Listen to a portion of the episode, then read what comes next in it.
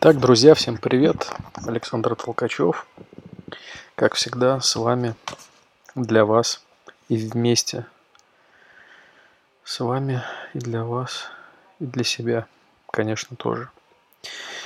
Тема, которую я хочу сегодня обсудить, это три вести. Извините, мы с вами идем в режиме онлайн, без каких-то перезаписей, склеек, всевозможных вставок, сбора из нескольких вот прям полный онлайн, поэтому прошу прощения за мой французский, но экономим и ваше время, и мое. Выдаем информацию максимально сжато и в один дубль. Итак, три ветви власти. Почему, что вообще, блин, такое три ветви власти, почему это важно, а, почему важна их независимость друг от друга и как с этим дела обстоят в нашей стране хотел сегодня развернуто с вами обсудить в рамках моего блога, влога, ау, аулога, аудиоподкаста. Поехали. Итак, я думаю, что вы прекрасно знаете, что есть три основных вида власти. В любой стране это законодательная, исполнительная и. Говорят еще, что есть четвертая, э, четвертый вид власти э, – это средства массовой информации – а, потом еще существует пятая колонна, но мы сейчас не отклоняемся, идем пока по классике. Итак, а, соответственно, законодательная власть пишет законы, создает законы и одобряет, принимает их к исполнению, да, а, ну так, идеологически и ну, вот, по смыслу. Это может быть в разных странах реализовано там несколько по-разному, но суть основная в этом состоит. Далее исполнительная власть, соответственно, обеспечивает исполнение законов, да, э, контроль за исполнением законов и также, э, допустим, лицензирование какой-то деятельности, да, это я все тоже бы отнес сюда же к исполнительной власти, контроль за тем, как вот эти все принятые законы исполняются фактически, да.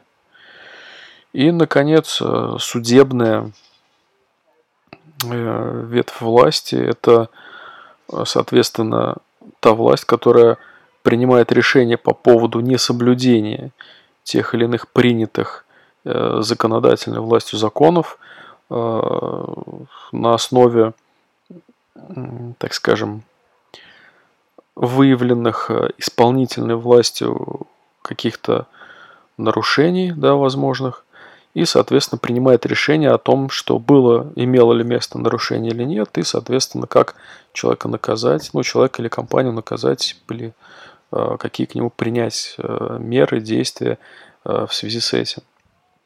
Соответственно, почему эти три ветви должны быть независимы? Давайте представим такую негативную ситуацию, которая, конечно же, не в нашей стране, а где-то в Африке может происходить, иметь место, да, ситуация, в которой в стране только третью мира возможно, да, но никак не в прекрасной России будущего и настоящего.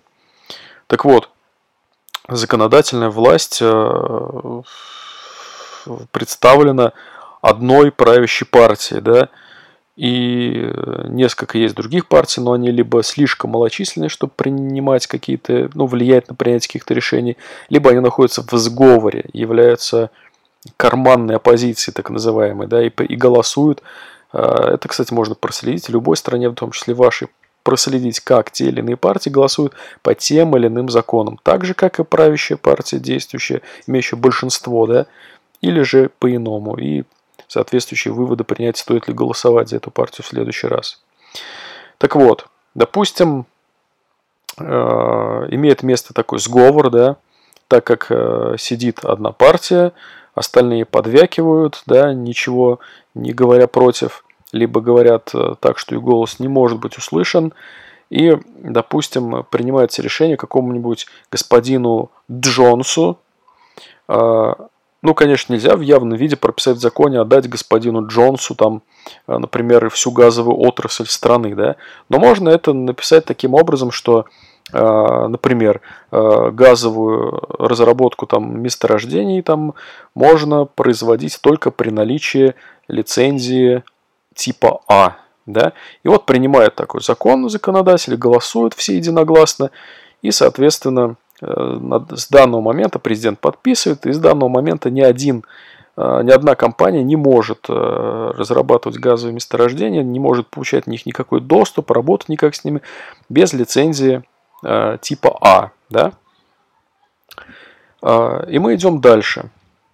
Соответственно, в области исполнительной власти принимается, э, создается какая-нибудь э, какой-то комитет, который выдает лицензии класса А, да, и этот комитет, допустим, отклоняет все лицензии, которые выдаются всем людям, кроме э, тех, кроме лицензии господину Джонсу, да, ему она выдается, потому что он заранее, собственно, он и лоббировал этот закон, и он попросил сделать требования к лицензии именно такими, какие у него каким-то образом есть подготовлены, да, э, ну и просто он уже договорился со всеми ветвями, да. Соответственно, а господину там, Марк, э, Маркевичу, да, эту лицензию не дают, хотя он формально соответствует всем требованиям, он э, там купил необходимое оборудование, оборудовал склад размерами там 200 квадратных метров, да, нанял 10 специалистов с образованием в сфере нефтегазового комплекса, то есть все требования к лицензии выполнены, а ему формально не дают да, лицензию. Говорят, вот у вас там э, кран только для холодной воды, там, да, ходят к нему бесконечные проверки, отклоняют, отклоняют, отклоняют, да, выписывают там, может быть, какие-то штрафы даже, да, то есть, понимаете, да, как можно на исполнительном уровне э, отбить у человека или у компании всякое желание работать в той или иной сфере. Пожарные, там, санэпидем, вот это все ходит и говорит нет, нет, нет, да, даже за деньги. И либо он платит деньги и все равно нет, либо он платит очень много денег, да, и уже работает в этой сфере, но, соответственно, его доходность гораздо ниже, чем у господина Джонса, которого все на мази. И, наконец, третий момент, да, есть вообще господин Иванов, да, у которого вообще нет никаких связей, возможностей, но он, он правильный человек, он все сделал как надо ему все равно его заворачивают, ему выписывают там постановление, на него заводятся судебные дела, и он проигрывает суд, да, несмотря на то, что все правильно, суд, судья говорит, нет, да, принимает то решение, которое судье скажет, сказали, сообщили, надо принять. Это как бы звучит как совершенно фантастический сценарий, но в странах третьего мира это абсолютно нормальная ежедневная практика, я бы даже сказал. Э, нам вот мы ходим на работу домой, на работу домой, нам кажется, что вроде как бы такие вещи не происходят, что э, нет какой-то несправедливости в этом мире, да, но когда мы начинаем вот во что-то впираться, начинаем пытаться получить какие-то лицензии или что-то, ну вот, э, действовать в большем объеме, в какой-то в более в большем масштабе, да, мы сразу упираемся вот, вот в эти все ограничения, да, ограничения, ограничения, ограничения. А уж в странах третьего мира с этим еще все гораздо тяжелее, можете себе представить, да? Как это все должно работать на самом деле, да? Чтобы была равная конкуренция, чтобы мы могли получать продукты равного качества, конкурентные продукты, да? Законы должны приниматься независимыми людьми, да, не ангажированными. А, лицензироваться деятельность и также контролироваться деятельность должна не ангажированными средствами. И суды должны быть честными, открытыми. И тогда, даже если существует факт коррупции в одной из этих трех а, областей, да, с помощью двух других есть шанс а, добиться справедливости. Когда существует круговая порука, когда все три ветви работают в связке, в такой, да, в криминальный, я бы сказал, добиться какой-то справедливости не представляется возможным. Вы оказываетесь, вы, ваша компания, вы оказываетесь просто беззащитными перед этой машиной, которая просто вас, как бульдозер, сметет на своем пути. И таких случаев было много. Конечно, не у нас в стране, да, а где-то там, где-то в Африке, возможно. Так вот. Так вот. Почему? Почему я вообще говорю об этом и почему я считаю это одним из ключевых моментов, да, и э, почему я, ну, не считаю реализацию этого вопроса как, как какой-то фантастикой или чем-то невозможным, да, как какой-то утопией и так далее. Ну, потому что это, во-первых, это необходимый вопрос для нормального функционирования любой страны, любого государства. Возможность добиться справедливого решения, да, не имея возможности добиться справедливости в какой-либо из жизненных сфер, да, мы просто ну, встаем вот за ту черту, где можно э, быть свободным, там, каким-то позитивным и верящим светлое будущее человеком, да, когда нет справедливости, нет ничего, да, это в этом случае есть безнаказанность, есть чудовищная коррупция, есть э, отсутствие ценности жизни, да, и свободы человека.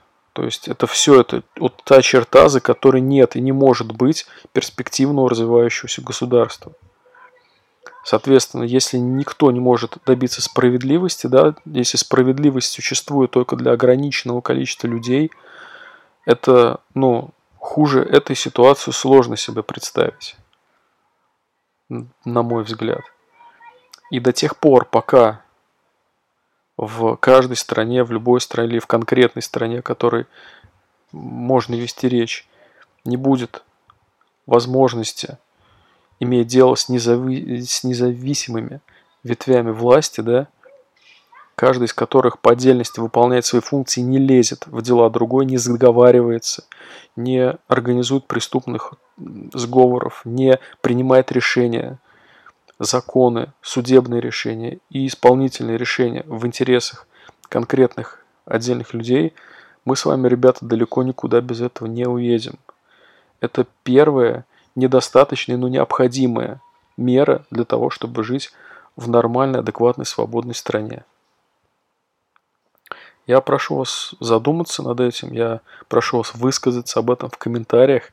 А, вы знаете, многие люди, а, когда мы говорим там о политике, я говорю о том, что, ну, как бы мне вообще тоже в это дело лезть нет никакого интереса, но когда твой корабль тонет и говорить о том, что я ничего не понимаю, не хочу разбираться в тонущих кораблях, да, это вот такое себе такая себе позиция, да, на что часто есть такой ответ, да, популярный, что вот что-то мы там, да, 20 лет тонем, но все никак не потонем. А, ну а куда мы идем-то, куда мы плывем? И какие у нас перспективы, если свобод становится все меньше, если справедливости становится все меньше, уровень жизни ниже, качество продуктов ниже, соответственно, по-моему, самое время настало задавать правильные вопросы, да, и не потому, что это модно, да, как сейчас тоже многие говорят, сейчас есть мода, э, типа на какие-то оппозиционные взгляды. Нет, это попытки понять и разобраться, какой должна быть, в том числе наша страна, да, в этом в 21 веке, как, какие вещи, за счет чего мы можем жить лучше, производить более качественные продукты, а, производить более качественных, более счастливо живущих людей в нашей стране, да? и быть на хорошем счету, быть уважаемой страной во всем мире. Давайте обсудим этот вопрос в комментариях, напишите ваше мнение, насколько в том числе та тема, которую я сегодня затронул про ветви власти – актуальный приведет нас в итоге к тому прекрасному будущему, который я сейчас описал. С вами был Александр Толкачев. Ставьте лайк, если для вас актуальна тема, которую я поднимаю. Пишите в комментариях, о чем вы хотели бы еще поговорить со мной. Все, всем спасибо. До новых встреч. Пока.